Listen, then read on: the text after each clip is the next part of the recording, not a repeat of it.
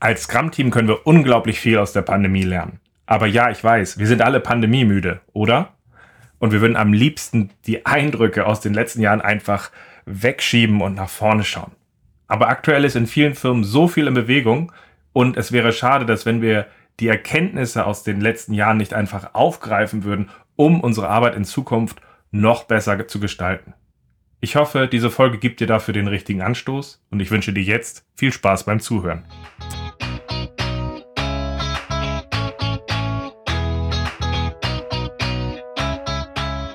Scrum ist einfach zu verstehen. Die Krux liegt in der Anwendung für deine Zwecke in deinem Kontext. Der Podcast Scrum Meistern gibt dir dazu Tipps und Anregungen. Moin moin, heute möchte ich mit dir draufschauen, was wir aus der Pandemie lernen können. Schön, dass du dabei bist. Mein Name ist Ralf Kruse. Ich helfe Organisationen durch Training und Coaching agile Herangehensweisen effektiv zu nutzen und das ohne Dogma und Methoden als Selbstzweck. Und genau in dieser Art und Weise möchte ich heute auch mit dir dieses Thema aufarbeiten.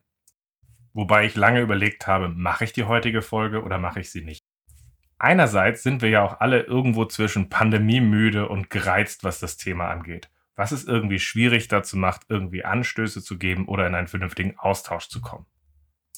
Andererseits ist in vielen Organisationen jetzt gerade viel in Bewegung. Es wird jetzt vorausgeschaut, es wird jetzt viel entschieden, wie die Arbeit nach der Pandemie gestaltet wird. Und genau das ist auch der Grund, warum ich mich durchgerungen habe, die heutige Folge zu machen.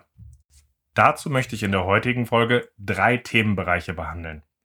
Als erstes, was ist Remote anders? Ich meine, Remote-Arbeit unterscheidet sich an vielen Stellen fundamental zu dem, als wenn wir in einem Raum drin sitzen. Und das hat viele Möglichkeiten aufgezeigt, aber auch viele Herausforderungen geschaffen. Und deswegen ist es aus meiner Sicht, wenn wir uns diesem neuen Normal annähern, so wichtig, auch nochmal so ein bisschen drauf zu gucken, was sind denn eigentlich die Unterschiede und was können wir aus denen mitnehmen? Remote-Arbeit ist aber nicht nur anders, sondern es hat uns vor allem sehr viele Probleme, die wir schon hatten, sichtbarer und deutlicher gemacht und gibt uns eine riesige Chance, auch für die Zukunft aus diesen Problemen zu lernen. Aber die Pandemie ist ja mehr als nur Remote-Arbeit. Es ist auch die plötzliche Notwendigkeit gewesen, schnell auf einen völlig neuen Kontext zu reagieren. Ich meine, ich erinnere mich selbst noch gut daran, wie ich im Februar mit einem japanischen Agile Coach aus Yokohama telefoniert hatte und der mir erzählte, du, bei uns sind die Schulen jetzt zwei Wochen komplett zu.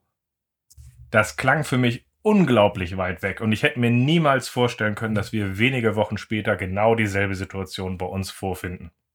Und genau deswegen hat diese Notwendigkeit, auf die Pandemie zu reagieren, uns ja auch mit einer solchen Wucht getroffen. Ich bin ja nicht der Einzige gewesen, der das ausgeblendet hatte, was sich dort im Grunde schon anbahnte. Und damit mussten wir ja auch in vielen Firmen innerhalb kürzester Zeit auf diese neue Situation mit dem Lockdown reagieren. Und dabei haben wir in vielen Firmen gesehen, wie engagiert, wie änderungsfähig wir sind. Aber in manchen Situationen haben wir halt eben auch gesehen, wie schwer wir uns damit tun, wenn eine solche Situation auftaucht. Und es hat halt einfach auch offengelegt, was uns fehlt, damit wir schnell auf tiefgreifende neue Situationen reagieren können. Und auch das, finde ich, ist ein Punkt, wo ich nochmal die ein oder andere Frage mit einbringen möchte, dass wir daraus möglichst viel lernen können, um uns selber auch zu fragen, wie können wir daraus für die nächste tiefgreifende Veränderung, die vor uns liegt, die richtigen Schlüsse ziehen, um ein bisschen besser aufgestellt zu sein oder auch bewusster unsere Stärken zu kennen.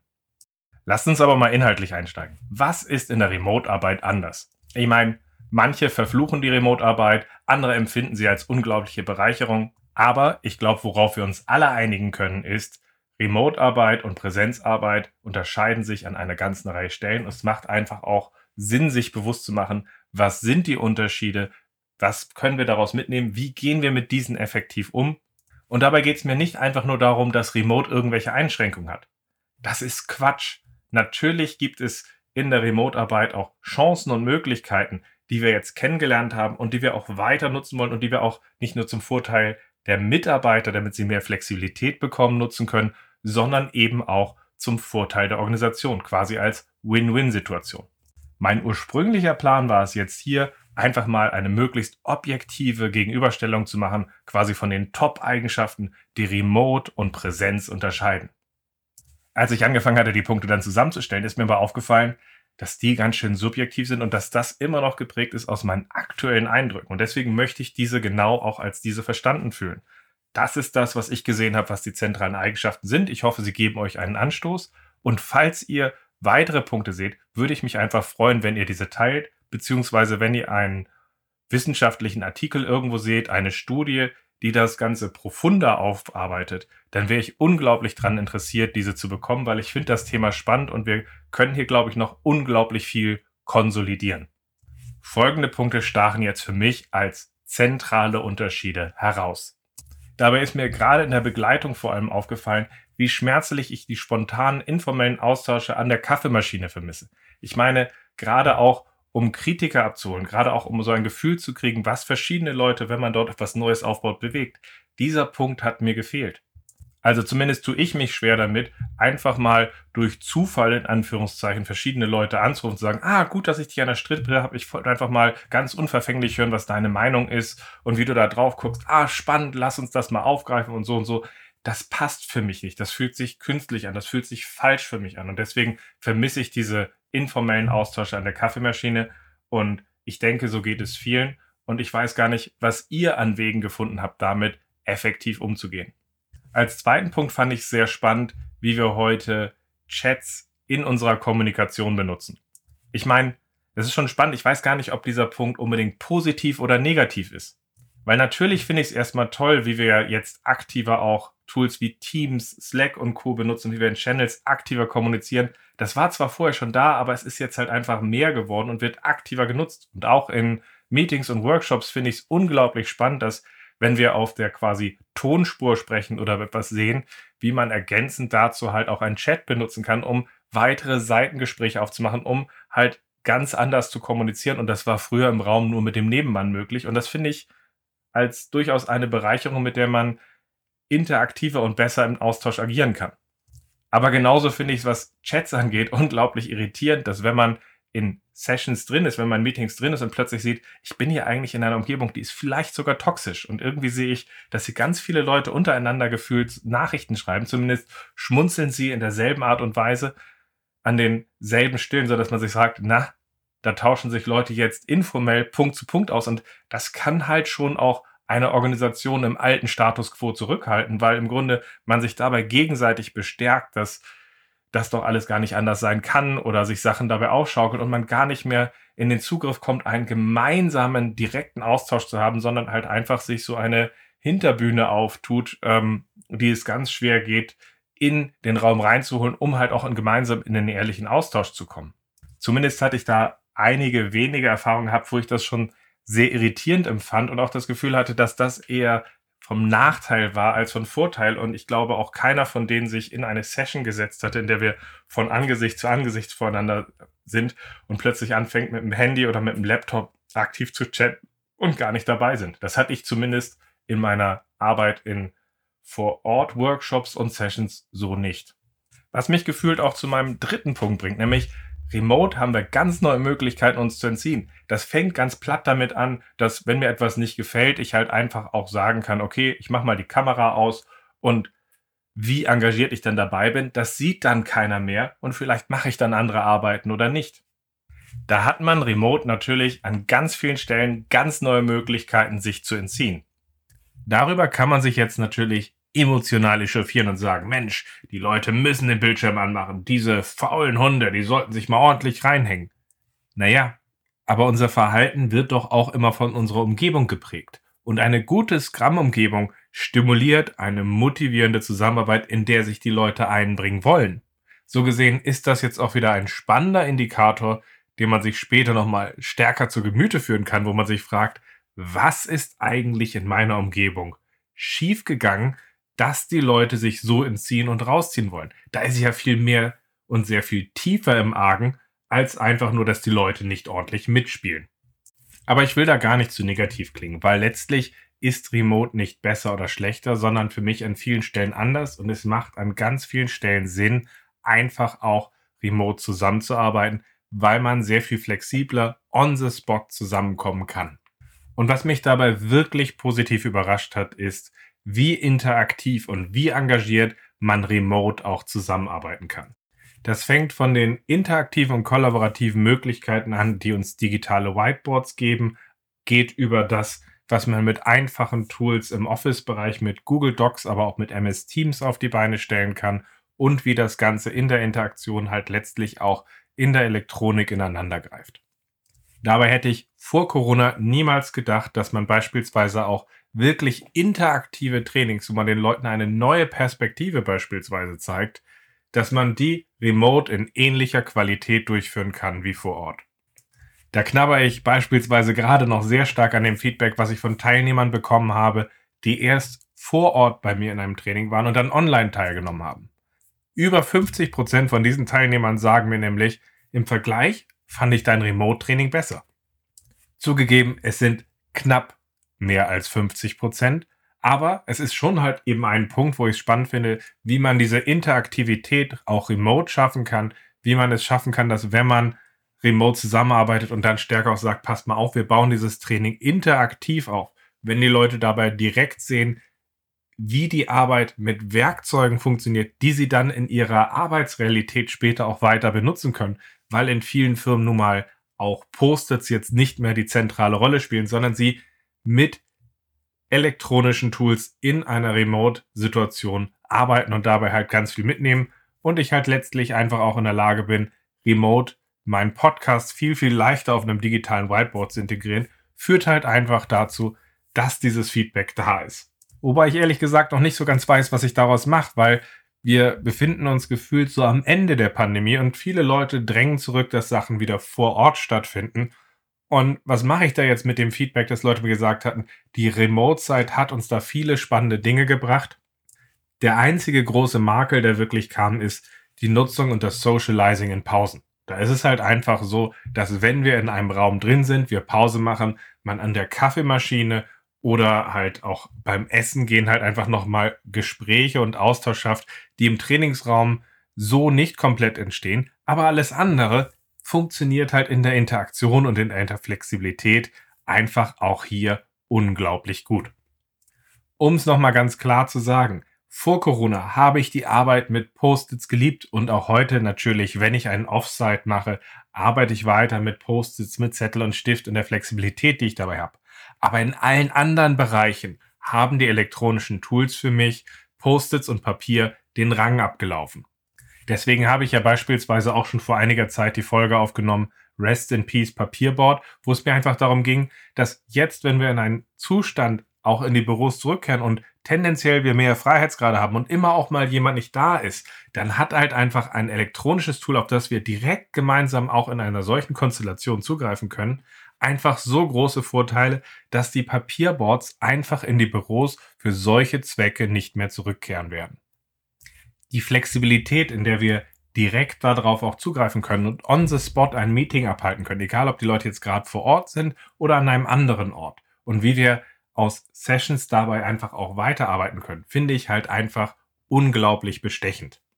Und ja, ich weiß, einige von euch haben mir erzählt, Ralf, es gibt Studien, die sagen, vor Ort gemeinsam an einem Ort zu arbeiten, das ist produktiver. Nur diese Studien betrachten dann in der Regel ja einfach nur den Punkt dabei, die direkte Kollaboration vor Ort ist produktiver. Sie betrachten aber nicht irgendwie den Aufwand und Wegzeiten, die man beispielsweise hat, um an einem Ort zusammen in die Interaktion zu gehen oder auch welche Möglichkeiten wir verlieren dadurch, dass wir relativ spontan in eine Session zusammen gehen können. So hatte ich beispielsweise im letzten Jahr mit einem anderen agilen Coach aus dem Norden von Hamburg zusammen etwas auf die Beine gestellt und uns war es dabei vermutlich auch aus Nostalgie unglaublich wichtig gewesen, dass wir beide nochmal in Hamburg zusammenkommen. Er aus dem Norden nach Hamburg rein, ich aus dem Süden nach Hamburg rein, um dann zwei, drei Stunden zusammen zu arbeiten. Das war auch eine tolle Session. Nur wenn ich dabei jetzt einfach nochmal drauf gucke, dann ist es im Verhältnis halt nicht das gewesen, was momentan in meine Arbeitsrealität wirklich reinpasst. Weil für diese zwei, drei Stunden, die wir dort vor Ort gearbeitet haben, musste ich zweieinhalb Stunden Fahrzeit für mich in Kauf nehmen, um dorthin zu kommen, durch den Elbtunnel fahren und so weiter. Und da kommt bei mir dann schon die Frage auf, wie viel produktiver muss denn jetzt diese Zeit vor Ort sein, dass sich das gelohnt hat. Das ist jetzt eine Person, mit der ich schon ewig zusammenarbeite. Das Vertrauen ist da. Da können wir auch Sachen machen. Und ja, es ist auch schön, zusammen mal einen Kaffee zu trinken. Aber für die Arbeit fand ich es jetzt nicht wirklich notwendig und war es eher ein Blocker, nicht als die Idee aufkam, direkt einzusteigen und zu arbeiten. Weil das zweite Problem, was dabei einfach auch aufkam, ist es, wir haben dort schön zusammengearbeitet, haben unsere Post-its an der Wand gehabt. Das war toll, das fühlte sich an wie früher. Und danach haben wir von den ganzen Sachen ein Foto gemacht und das Ganze mit nach Hause genommen. Um dann aus der Distanz damit weiterzuarbeiten, mussten wir das Ganze elektronisch abbilden, um dabei weiterzugehen. Hätten wir direkt mit einem digitalen Whiteboard oder ähnlichem gearbeitet, hätten wir direkt immer wieder auch leichter darauf zugreifen können und damit weiterarbeiten können. Und das hat halt einfach den Vorteil, dass wir direkter, schneller als die Ideen aufkamen, in diesen Austausch gehen können, hätten können, um dann halt eben auch zu sagen, wenn wir daran arbeiten, auch wiederum zu sagen, wir greifen das halt einfach immer wieder auf, die elektronische Variante ist verfügbar und auch wenn der eine an dem einen Ort und der andere an dem anderen Ort daran Änderungen macht, dann sehen wir das. Und das finde ich für eine ganze Reihe an Interaktionen einfach bestechend einfach, bestechend besser, so dass ich für mich immer noch frage, wann brauche ich das eine, wann das andere, weil natürlich ist Treffen wichtig. Natürlich ist direkte Interaktion wichtig, um Vertrauen aufzubauen, um halt auch äh, eine soziale Bindung aufzubauen und zu behalten. Aber für die Flexibilität, für die Effektivität, für die Spontanität bin ich jetzt ganz klar bei solchen Sachen pro elektronische Tools. Ein anderer Punkt, wo ich ein sehr starker Fan von Papier war, war beim Start von agilen Teams, agilen Umgebungen von Kanban-Systemen. Weil wenn man das Ganze mit Papier aufbaut, dann hat man ein hohes Maß an Flexibilität und man muss sich sehr bewusst auch Gedanken machen, wie man die Sachen aufbaut, anstelle der Blaupause von eurem führenden elektronischen Tools eures Vertrauens einfach blind und unreflektiert hinterherzulaufen. Was ich dann aber auch gelernt habe, ist über die Pandemie, dass man diese Flexibilität halt auch hat, wenn man die einfachst möglichsten Tools nutzt, die man in der jeweiligen Umgebung, mit der wir arbeiten, vorfindet oder ein so einfaches Tool benutzt wie Miro oder Mural, wo man auf einem digitalen Whiteboard beispielsweise anfangen kann, ein Kanban-System aufzubauen, in der hohen Flexibilität auf diesem System arbeitet. Und wenn man dann nach einigen Sprints eine gewisse Klarheit hat, dann überlegen kann, in zu welchem elektronischen Tool werden wir hinwechseln, damit wir zusammen hier effektiv arbeiten können. Auch da muss ich sagen, das hat erstaunlich gut funktioniert und vermisse ich die Papierboards nicht. Der Punkt, wo ich das Papier an der Wand vermisse, ist, dass halt einfach, wenn wir Informationen an der Wand in unserem Büro geteilt haben, dann waren diese präsent. Im Englischen nennt man solche Informationsquellen an der Wand ja auch Information Radiators, weil sie halt einfach da sind und Informationen abstrahlen und wir dabei halt einfach auch sehen, wenn sie aktualisiert sind, wenn sie da sind, dass die Informationen von uns auch einfach mit aufgegriffen werden und funktionieren. Und da haben wirklich elektronische Tools für mich noch einen Nachteil, nämlich wir machen sie zu und sie sind nicht präsent. Und ganz ehrlich, auch wenn äh, man aus denen diese ganzen wunderbaren E-Mail-Notifications hat und diese ganzen Notifications, die man irgendwie in sein Betriebssystem einstellen kann, ich kann die unglaublich gut ausblenden. Und da fand ich es deutlich angenehmer, wie diese Sachen früher im Raum, in einem gemeinsamen Büro präsent waren und wir damit gearbeitet haben. Das ist so der einzige Punkt, der mir hier in der Arbeit mit elektronischen Tools wirklich fehlt. Und das wären jetzt so die Punkte, die mir aktuell einfallen. Also das ist so das, wo ich denke, die Raumsituation hat sich geändert. Wir haben eine andere Informationsbandbreite. Wir haben aber auch eine andere Flexibilität und eine andere Art, wie wir das Ganze in unser Privatleben interagieren können. Und wir haben dabei halt auch eine andere Spontanität, wie wir bestimmte Kollaborationen zusammen hinkriegen, die ich sehr spannend finde. Die Liste ist natürlich sehr subjektiv und sie ist ganz bestimmt nicht vollständig. Und mich würde auch interessieren, welche Punkte du ergänzend dazu siehst und ob du meine Punkte teilst. Und immer noch, wenn du irgendwo eine wissenschaftliche Studie siehst oder kennst, ich würde mich unglaublich freuen, wenn du sie mit mir teilst, weil ich glaube, es wäre unglaublich wichtig, dass das Thema analytischer und profunder betrachtet wird, sodass wir besser aus den Unterschieden von Remote, Präsentarbeit und Hybridität lernen können, um wirklich auch passend zu dem Kontext, in dem wir arbeiten, sinnvoll zu agieren, aber auch bewusst zu entscheiden, wie wir wann was aufziehen. Aber in unglaublich vielen Firmen hat die Remote-Arbeit Probleme deutlicher, akuter und sichtbarer gemacht. Gefühlt sehe ich hier zwei Arten von Problemen. Die eine ist die, dass Remote anders funktioniert, das, wo wir vorhin drauf geguckt haben, und dass man nicht passend zur Remote-Umgebung agiert und diese Eigenschaften nutzt, diese Eigenschaften passend unterstützt und letztlich daraus verschiedene Schmerzpunkte entstehen. Ich meine, wenn man kein passendes Tooling hat, dann ist das nicht schön, wenn man versucht, remote irgendwie in die Interaktion zu gehen, wo man früher halt irgendwie an ein Whiteboard am mit Post-its irgendwas skribbeln konnte und man plötzlich dort sitzt und irgendwie gar nicht zusammen in die Arbeit gehen kann und da ist so ein Chat oder einfach das Hin- und Herschicken von Dokumenten oder das Zusammenarbeiten in einem Ticketsystem, wo man immer F5 drücken kann, nicht der Weisheit letzter Schluss und macht auch keinen Spaß. Und die zweite Art von Problem, die ich sehe, das sind Probleme und Dysfunktionen und Schwachstellen, die in den Organisationen schon vor Corona da waren, aber durch die Remote-Arbeit jetzt einfach deutlich sichtbarer wurden. Teilweise auch Sachen, die man vorher ganz gut vor Ort irgendwie überdecken und kompensieren konnte und diese Kompensierungsmöglichkeiten jetzt remote in der Form gar nicht mehr da sind und man jetzt plötzlich sagt, Mensch, was ist denn das Problem hier? Was wo kommt denn das her? Und da wird es jetzt natürlich spannend. Das heißt, wenn wir jetzt plötzlich aus der Vorortarbeit eben solche Sachen nicht mehr kompensieren und überdecken können, dann werden diese Probleme sehr viel deutlicher und wir haben die Chance, diese für uns zu erkennen und an diesen einfach auch zu arbeiten und sie von den Ursachen her tiefgreifender abzustellen.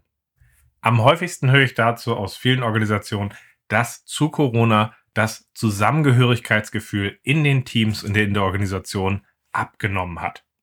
Oder konkreter, es fehlen von früher die Anreize von der Vorortarbeit, die das Zusammengehörigkeitsgefühl gestärkt haben. Und da wird es dann letztlich wieder spannend, weil aus meiner Erfahrung entsteht in einer guten, in einer gesunden Umgebung, in einer gesunden, agilen Umgebung ein starkes Zusammengehörigkeitsgefühl aus der engen Zusammenarbeit in Teams im Bereich, mit dem wir tolle Ergebnisse schaffen. Und das habe ich wiederholt auch in einer ganzen Reihe Remote-Umgebung gesehen. Und das hat halt auch über einen längeren Zeitpunkt getragen. Wenn wir jetzt also in einer Umgebung arbeiten, in der das Zusammengehörigkeitsgefühl remote abnimmt, weil die nicht arbeitsbezogenen Sachen das Zusammengehörigkeitsgefühl massiv geprägt und aufrechterhalten und vielleicht auch geschaffen haben. Was heißt denn das für eure Arbeitsstruktur in der Zusammenarbeit und dem Stolz, was daraus entsteht? Da ist doch dann irgendwie was im Argen. Und deswegen halte ich es hier für so spannend, sich die Frage zu stellen, was fehlt uns in unserer Umgebung, dass wir diesen Effekt, dieses Zusammengehörigkeitsgefühl aus der Arbeit selbst auch remote haben. Das fängt für mich mit der Frage an, sind eure Teams echte Teams? Das heißt, wird bei euch eher aus enger Zusammenarbeit gemeinsam ein tolles Ergebnis geschaffen oder habt ihr eher so eine Gruppe von Individualisten, die in einem Sprint nebeneinander herarbeiten? Ich meine, wenn wir so arbeiten würden, dass jeder nebeneinander herarbeitet und wir uns nicht mehr sehen, wir kein Socializing haben, keinen Besuch in der Kantine, wie soll denn daraus irgendwie noch irgendeine Form von Zusammengehörigkeitsgefühl entstehen? Also so gesehen, guckt mal an der Stelle, haben wir da ein Team, was zusammenarbeitet oder nicht? Und das ist für mich erstmal auch der erste wichtige und auch zentrale Faktor. Aber es geht noch weiter. Als zweite Frage ist es spannend, sich zu fragen, können alle Beteiligten nachvollziehen, welchen Wert ihre Arbeit im Zusammenspiel liefert? Oder ist der Blick eher begrenzt auf fragmentierte einzelne Komponenten, die halt eben für sich nicht wirklich für irgendwen einen Beitrag oder Mehrwert liefern, aus dem man eine Identifikation ziehen kann? Auch hier macht es häufig Sinn, eher auch die Entwickler in die Verantwortung zu nehmen und zu sagen, wie schaffen wir uns Rituale aufzubauen, wie wir im Sprint Review die geschaffenen Ergebnisse in das große Ganze einordnen und zusammen in einem Austausch kommen. Das haben wir geschaffen, das ist der Mehrwert, so müssen wir nachsteuern. Und wenn wir dann dabei sehen, was wir dort haben, entsteht halt auch ein höheres Maß an Identifikation. Und hier ist es häufig auch spannend, dass man die beteiligten Personen für die Arbeit in die Verantwortung nimmt. Das heißt, in vielen Umgebungen ist man es gewohnt, dass man eher ausgesteuert wird, die Arbeit zugeführt kriegt und aus einer gewissen Passivität arbeitet. Und da ist es halt einfach auch wichtig zu sagen, okay, wie nehme ich sie dabei mit rein und sage, ich hätte gerne von euch gewusst, wo stehen wir denn jetzt eigentlich hier? Wie bewertet ihr das Ganze an der Stelle? Und wie versetzen wir sie aus diesem Kontext in die Lage, hier nicht fremdgesteuert zu agieren, sondern eher aus der Lage, dass sie sagen, okay, das übernehmen wir in diesem Sprint, das ziehen wir durch und dafür stehen wir. Daraus entsteht halt wieder auch ein höheres Maß an Identifikation. Und ganz ehrlich, bei diesen drei Punkten, wenn ich die in einer Umgebung gut vorgefunden hatte, dann hatte ich dort auch kein Problem gesehen in dem Zusammengehörigkeitsgefühl, in der Identifikation mit der Arbeit, auch wenn sie über längere Zeit remote gearbeitet haben. So gesehen mein Appell, hört auf darüber zu schimpfen, was remote alles nicht geht, sondern macht euch einfach auch mal deutlich, was hier die Remote-Arbeit euch offengelegt hat und welche Verbesserungspotenziale ihr dadurch habt, um wirklich nachhaltig auf den nächsten Level zu kommen. Und wenn ihr diese Punkte gut aufgestellt habt und diese Punkte gefixt habt, dann seid ihr auch bei dem Aspekt, den wir vorhin hatten, mit dem, dass die Mitarbeiter sich remote viel leichter entziehen können, viel besser aufgestellt. Weil Leute, die zwar für sich Freiheitsgrade haben und sich entziehen können, aber in einem motivierten Umfeld arbeiten, in dem sie sich einbringen können, in dem sie sich einbringen wollen, werden nicht einfach die Kamera ausmachen oder gucken, wie sie vermeiden, dass sie in die Kommunikation gehen. Nein, sie werden diese suchen und dabei gut arbeiten. Ich meine, Scrum ist da letztendlich ein ganz wunderbares Mittel, um die Mitarbeiter in diese Arbeit mit reinzuziehen und sich einbringen zu wollen. Jetzt mal so ganz platt betrachtet, wenn wir in einem Sprint Planning sind von einem gut aufgestellten Scrum-Team, dann haben wir da unsere priorisierte Liste an Anforderungen vor uns und die meisten Leute in einem Sprint Planning, die überlegen, was sie jetzt in einen Sprint reinnehmen, wenn sie dort End-to-End-Funktionalitäten vor sich haben, nehmen sich normalerweise mehr Sachen vor, als sie in einem Sprint tun können. Warum ist das so? Naja, wir gucken gerne auf cross-funktionale Items so drauf, dass irgendwie der Designer sagt, das ist eine Stunde Arbeit, der Entwickler sagt, das ist eine Stunde Arbeit, der Tester sagt, das ist eine Stunde Arbeit. Wie viel Arbeit ist diese Funktionalität in Summe? Zwei Tage. Warum? Weil wir neben diesen drei Stunden Arbeit, die ich gerade aufgezählt habe, halt auch den Ping-Pong dabei mit drin haben, wo wir sagen, wie müssen wir das am, am Ende letztlich komplett fertig machen und nicht einfach nur die Reinarbeitszeit, sondern das, was sich daraus an Zusammenspiel halt eben noch ergibt. Und das macht diese Aufgaben dann in ihrer Summe, um sie wirklich abzuschließen, häufig viel aufwendiger als gedacht. Das führt dazu, dass Teams zum Start häufig sich gerade am Anfang etwas mehr vornehmen, als sie wirklich realistisch abschließen können. Und mit dieser Perspektive sitzt man an einem guten Scrum-Team in seinem Sprint und hat da so sein Daily. Und im Daily stellt sich ja für jeden die Frage, und was hast du dazu beigetragen, dass wir im Sprint-Review zusammen nicht scheiße aussehen werden? Und das macht natürlich auch wieder was mit Leuten, dass sie sagen, ich will mich dabei einbringen. Ich will dabei einen Beitrag leisten, dass das Ganze gut funktioniert. Und da muss ich euch sagen, dieser Peer Pressure, diese Erwartung, was bringst du in unsere Gruppe mit rein? Dieser Zug ist brachial hart und hat schon in vielen Umgebungen dazu geführt, dass Leute sich weit enger, weit mehr reingehängt haben, um ihrem Team zu helfen, als das irgendeine Führungskraft mit irgendeinem Druck hätte schaffen können. Und deswegen mache ich mir an der Stelle wenig Sorgen, dass wenn ich eine gut aufgestellte Scrum-Umgebung habe, dass die Leute sich hier jetzt unbedingt groß entziehen werden, sondern eher, dass wenn ihr eine Umgebung habt, wo sich die Leute entziehen, wo die Leute passiv arbeiten wo das Zusammengehörigkeitsgefühl abnimmt, dass wir uns fragen müssen, was ist hier eigentlich im Argen, dass wir so agieren, wie wir agieren. Und wenn wir das dann behoben kriegen, dann profitieren wir davon natürlich auch, wenn wir zurück ins Büro gehen und wenn wir wieder ma weitere Maßnahmen laufen lassen können, die das Zusammengehörigkeitsgefühl steigern und die dazu führen, dass Leute in ihrer Zusammenarbeit vielleicht sich auch wirklich weniger entziehen können. Aber in der ganzen Sache war mir auch vor Corona gar nicht klar, dass Remote-Arbeit sehr viel explizitere Absprachen braucht, wo sich in einem gemeinsamen Raum, wenn wir dort zusammengearbeitet hätten, viele Sachen halt aus sich heraus ergeben hätten.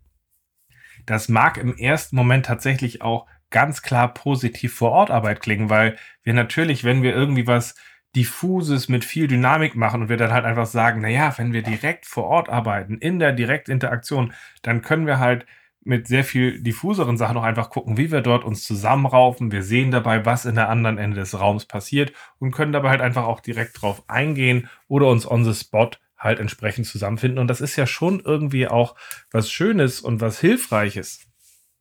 Aber auf den zweiten Blick sehe ich das dann doch kritischer. Weil diese Vorortarbeit und dass sich diese Sachen irgendwie in der Arbeit ergeben, halt häufig in Firmen halt auch zu einem gewissen Durchwursteln führen, beziehungsweise zu einem wir machen das Alte in einem neuen Gewand weiter, weil man halt einfach unreflektiert das macht, was man vorher auch gemacht hat und jetzt halt auch sagt, es gibt ja auch gar keinen Grund, was zu ändern. Da muss man sich remote sehr viel klarer mit der Situation auseinandersetzen und dabei gucken, wie wir das Ganze sinnvoll bewerkstelligen. Ich glaube, das sollte ich mal mit einem Beispiel unterlegen. Zum Anfang der Pandemie habe ich von sehr vielen Scrum Mastern gehört, sag mal, wie soll ich eigentlich meinen Job machen, wenn ich nicht sehe, wie das Team interagiert? Viele Scrum Master haben in der Arbeit vor Ort vor allem so gearbeitet, dass sie aus der Distanz die Interaktion des Teams und der Leute im Raum beobachtet haben und bei Bedarf dann halt gesagt haben, okay, da sehe ich etwas, da interveniere ich jetzt. Das ist remote so natürlich nicht mehr möglich. Aber je länger ich darüber nachdenke, umso besser finde ich das auch.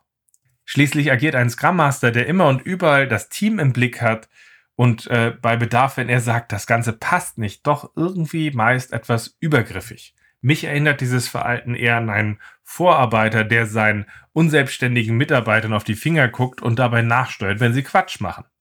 Also in jedem Fall erinnert mich das nicht an ein mündiges Scrum-Team, an mündige Entwickler, die zum Beispiel für ihren Sprint Verantwortung übernehmen, um dabei gemeinsam zu interagieren und gemeinsam zu Ergebnissen zu kommen. Hier ist es eigentlich ein unglaublicher Gewinn, dass die Möglichkeit entfällt für den Scrum Master hier einfach drauf zu gucken, wie das Ganze läuft und zu intervenieren. Da muss jetzt ein Scrum Master dann natürlich sich ein klareres Mandat verschaffen.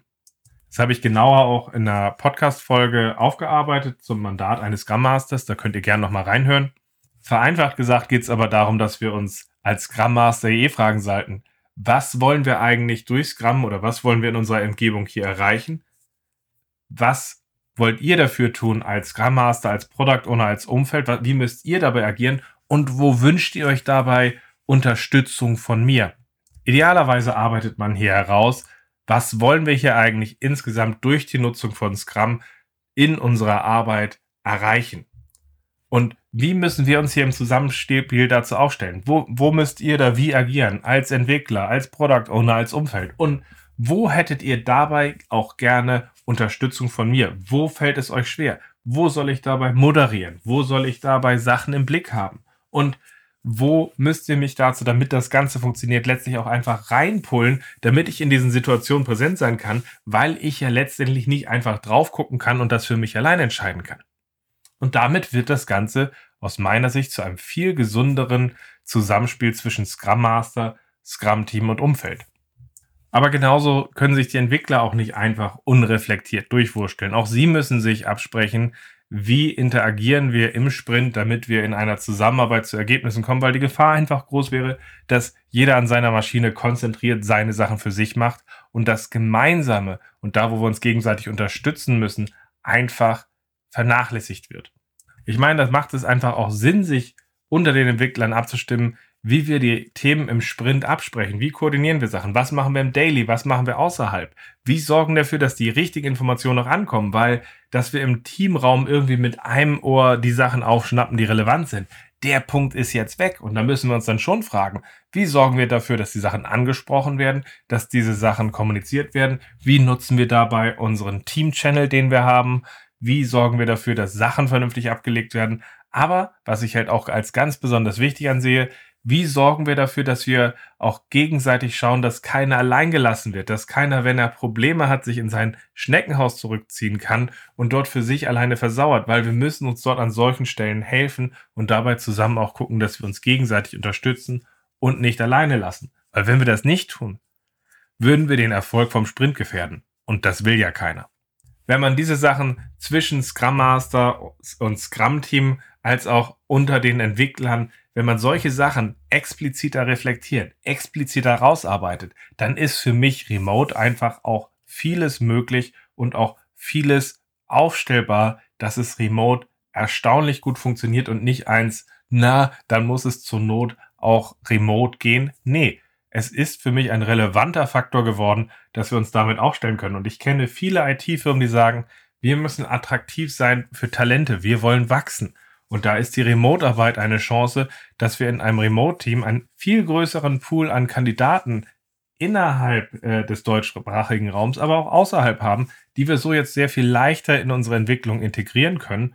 Und da kann ich gut verstehen, dass viele Umgebungen die Entscheidung treffen, da bleiben wir lieber remote und nutzen diese Möglichkeiten, weil so groß sind die Nachteile nicht und manche Sachen sind in der Flexibilität halt auch eine Chance, beziehungsweise zumindest gleichwertig.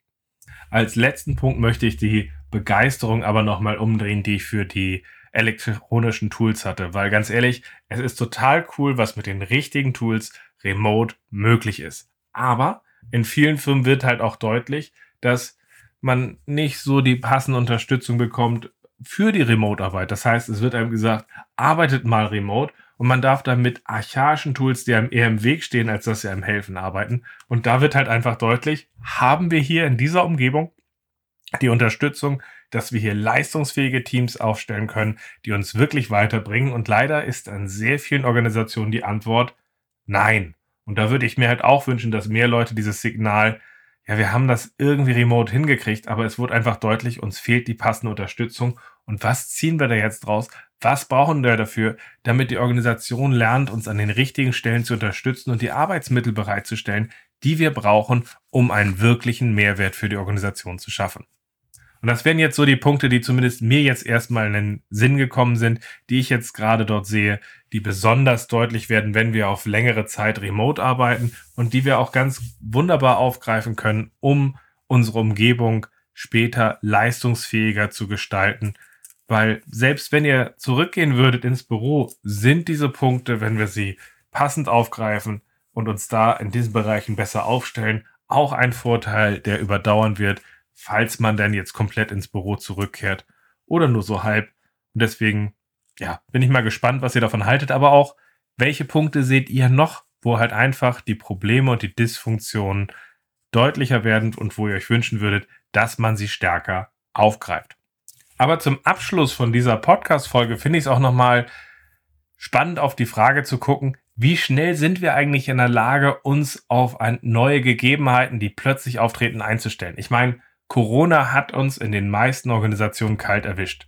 Wir waren dazu nicht aufgestellt, wir haben es nicht kommen sehen, wir haben es auch einfach nicht kommen sehen wollen, würde ich sagen. Und damit war das eine gravierende Umstellung, die in der Breite in den Organisationen stattfinden musste, zu sagen, oh, der Lockdown ist jetzt da.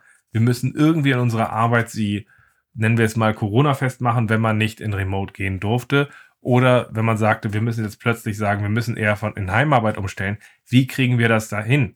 Und das ist jetzt einfach die Situation, in der deutlich wird, wo, wenn die Dringlichkeit da ist, wir sehen, wow, was ist unserem Zusammenspiel aus unserem Engagement möglich, wie wir in einer Ausnahmesituation Sachen vernünftig auf die Beine stellen. Da ist in vielen Firmen vieles Tolles passiert viel Flexibilität bei gewesen, viel Engagement und ohne das wären wir wahrscheinlich nur halb so gut aus der Pandemie gekommen, hätte es das so nicht gegeben. Mein Eindruck ist aber auch, dass gut aufgestellte Scrum-Teams und gut aufgestellte agile Organisationen sich deutlich leichter mit dieser Situation getan haben als andere. Was für mich eigentlich auch irgendwie logisch ist, weil ein Scrum-Team übernimmt ja für sich Verantwortung, wie sie seine Arbeitsumgebung ausgestaltet. Das heißt, sie wissen, warum sie Sachen tun, dass sie wissen, wie sie Sachen tun und sie können auch gemeinsam schnell nachjustieren, wenn sie die Notwendigkeit sehen. Und das schafft halt eine Reaktionsfähigkeit, dass wenn zentral Sachen freigegeben werden müssten, wir so gar nicht haben würden. Und auch die Idee des Sprints, also dass wir bei hoher Dynamik uns einfach sagen, okay, was frieren wir denn jetzt einfach mal als Annahmen fest und sagen, das halten wir jetzt einfach mal wir machen das jetzt einfach mal in dem nächsten Sprint so und dann gucken wir drauf, was dabei läuft, ist natürlich ein Mechanismus, der Gold wert ist für eine solch verrückte Zeit. An der Stelle sagen, ja, was machen wir denn jetzt? Ja, lass das mal so, so, so machen und dann ziehen wir es jetzt einfach mal die erste Woche durch und dann gucken wir zusammen drauf und dann steuern wir nach. Agil halt. Und wenn ihr das habt, dann ist natürlich es auch deutlich leichter, durch solch stürmische Zeiten zu navigieren, als wenn ihr versucht, ja, aber es muss wirklich alles ganz genau hier liegen, und äh, dann wundern wir uns, dass wir nirgendwo hinkommen.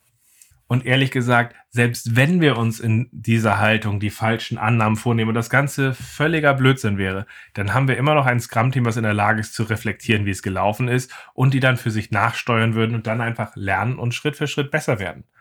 Und auch mit einem agilen Umfeld ist es ja so, dass man ein, eine Umgebung geschaffen hat mit Führung, die es gewohnt ist, klare Orientierung zu geben, wie man damit umgeht, auch Freiheitsgrade expliziter zu benennen und bedarfsgerecht die Leute dabei zu unterstützen. Und wenn sich das eingespielt hat, dann profitieren wir natürlich in diesen Verwerfungen, die wir dort zum Anfang der Pandemie hatten, auch ungemein von. Von meinem Eindruck her konnte man sich wirklich glücklich schätzen, wenn man da eine gut gelebte Umgebung hatte, die diese Sachen so aufgegriffen hatte. Und manche haben mir dabei auch berichtet, dass sie überrascht waren, wie leicht der Umstieg von vor Ort Arbeit auf Remote war und wie schnell sie dort auch in dieser Umgebung weiterarbeiten konnten. Ganz einfach, weil diese Mechanismen, wie ich sie eben gerade beschrieben habe, einfach gut gegriffen haben. Aber natürlich ist nicht jede Umgebung agil. und nicht jede Umgebung, die Agilität und Scrum draufstehen hat, hat für sich wirklich diese Mechanismen, die ich gerade beschrieben habe, so verfestigt, dass sie unter einer solchen Ausnahmesituation davon wirklich profitieren können. Was dann natürlich in einer Klarheit Probleme offenlegt, die uns die Chance geben würden zu sagen, sind wir hier wirklich anpassungsfähig?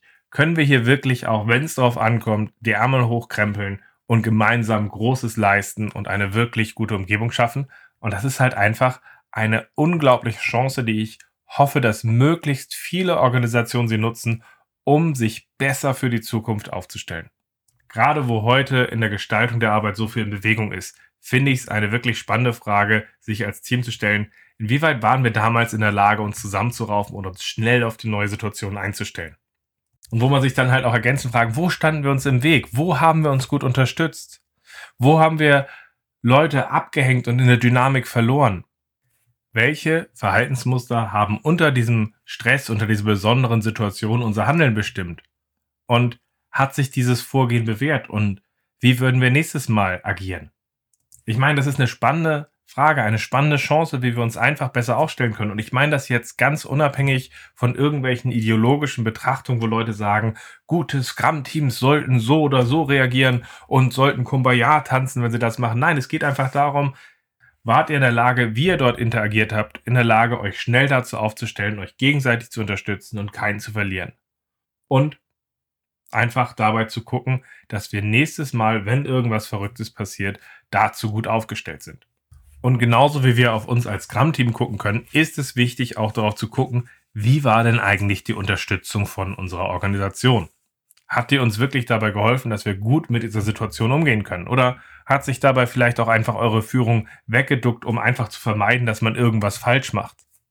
Habt ihr explizit die Freiheitsgrade bekommen, um auch selbst schnell die passende Lösung zu finden? Habt ihr die passende Unterstützung bekommen? Habt ihr die notwendige Rückendeckung bekommen an der Stelle? Das sind ja wichtige Fragen, die wir uns dabei stellen können. Und letztlich geht es sowohl bei dem Bereich, wie wir auf das Umfeld gucken können, als auch wie wir auf uns gucken können, dass es da ganz viele Potenziale gibt, wo wir uns sagen können, okay, was lernen wir denn eigentlich daraus, wenn das nächste Mal vor uns ein größerer Change liegt? Die Notwendigkeit, wirklich etwas zu ändern. Ich meine, keiner von uns hofft, dass wieder irgendeine Pandemie kommt. Ich hoffe, das wird meine erste und meine letzte sein. Aber natürlich kann es mal sein, dass uns ein wichtiger Kunde wegbricht, dass sich eine Marktchance auftut, dass irgendeine Dynamik da ist, wo wir gefragt sind, gut und schnell darauf zu reagieren.